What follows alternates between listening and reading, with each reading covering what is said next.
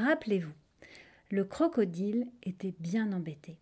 Il aimait son ami le singe, il aimait aussi sa femme, et là, il allait devoir choisir. Il a vraiment très mal dormi.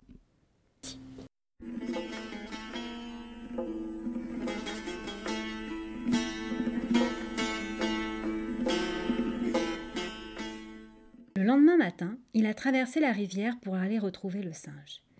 Il avait choisi. Alors il a crié Singe, mon ami singe Oh oh, tu es là?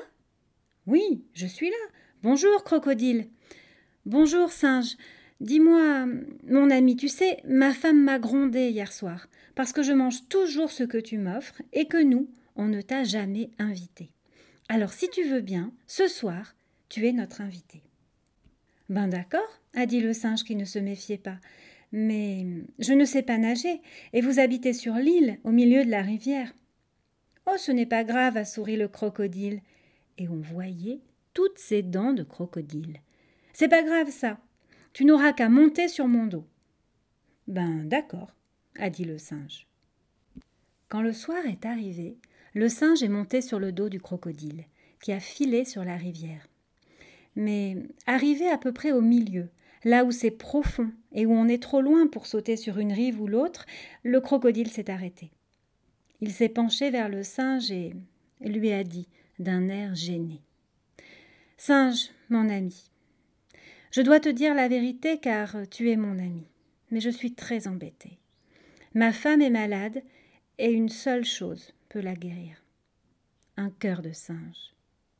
Alors tu vois, je t'emporte chez moi, non pas pour t'inviter, mais pour t'arracher le cœur et le lui donner. Je suis vraiment désolée. Le singe, quand il a entendu ça, il a regardé autour de lui. Et autour de lui, il y avait de l'eau, de l'eau et encore de l'eau. Alors, il a compris qu'il se trouvait en très mauvaise posture, comme ça, sur le crocodile qui voulait les triper. Et vous savez, quand on est en grand danger, Parfois ça donne des ailes, on réfléchit vite, et notre singe là, il a réfléchi vite, très vite, et il a trouvé. Voici ce qu'il a dit au crocodile d'un ton très dégagé. Ah bon Mais il fallait le dire plus tôt. C'est pas un problème, ça. Comment C'est pas un problème? a demandé le crocodile. Mais non, nous autres les singes, on n'est pas fait comme tout le monde. Tu vois, on a le cœur amovible. Ça veut dire qu'on peut l'enlever, et le remettre. Ah bon? Ah, c'est pratique, ça, a dit le crocodile ravi. Oui, c'est bien pratique, a dit le singe. D'ailleurs, on en a deux. Nous, les singes, on a deux cœurs. Un pour tous les jours et un de rechange. Il suffisait que tu me le demandes, je t'en aurais donné un des deux sans problème. Mais c'est génial, ça a hurlé de joie le crocodile. Oui, mais là, tu vois, euh, je n'en ai qu'un seul sur moi. J'ai laissé mon autre cœur à la maison, le deuxième, bien rangé, dans l'arbre. Tu comprends, euh, c'est fragile un cœur, n'est-ce pas? C'est bête, hein, si j'avais su. Oh, quel dommage a dit le crocodile.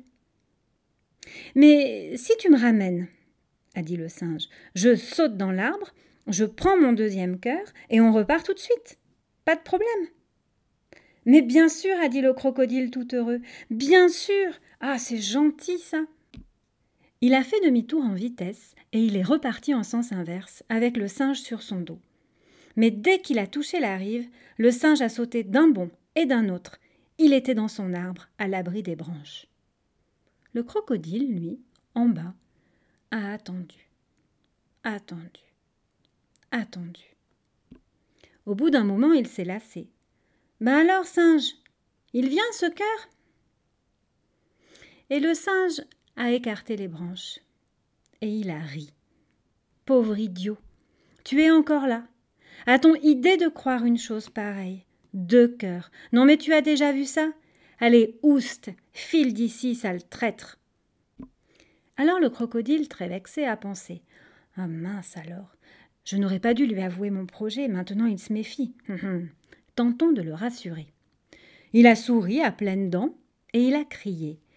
Mais mon cher ami, voyons, c'était pour rire, je plaisantais. Le singe lui a répondu tranquillement. Ben voyons.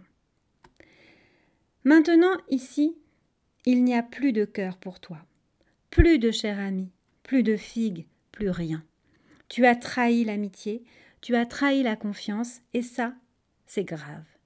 Alors, va-t'en et ne reviens jamais ici. Le crocodile s'est senti très honteux, et il est parti, la tête basse. Le figuier, qui avait tout vu et tout entendu, a voulu qu'on se souvienne de cette histoire. C'est pourquoi depuis, ces figues sont en forme de cœur.